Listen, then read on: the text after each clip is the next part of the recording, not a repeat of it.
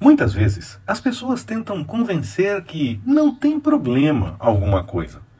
Quando Paulo recomenda que, mesmo não tendo problema, é melhor deixar de lado se há quem tenha entendimento que há sim algum problema. Deixamos de lado porque não devemos dar atenção ao que não tem importância para a salvação.